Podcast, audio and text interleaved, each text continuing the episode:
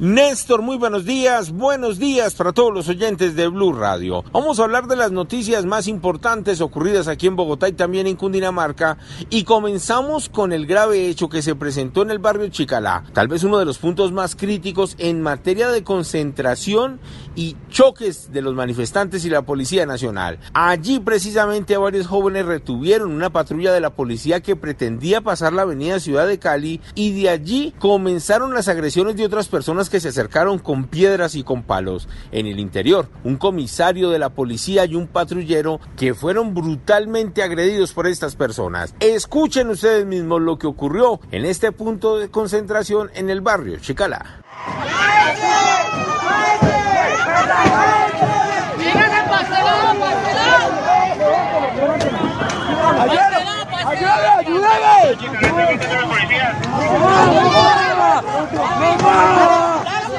Habitantes del sector un encapuchado y otra persona que vestía un casco de color verde y además tenía uno de los escudos de protección que normalmente utilizan en la primera línea de las manifestaciones, rescataron a los dos policías.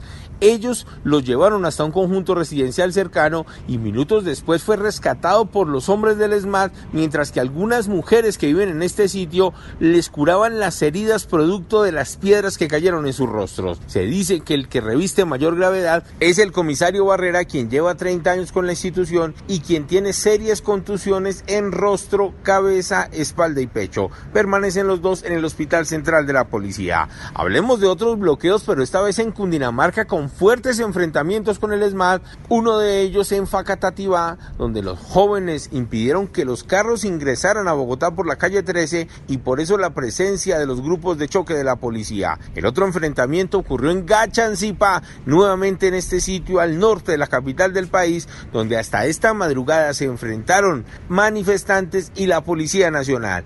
Ya entrada la madrugada, algunos carros de carga y vehículos particulares ingresaron a la capital del país, pero los bloqueos persisten en estas vías de Cundinamarca. Eduard Porras, Blue Radio.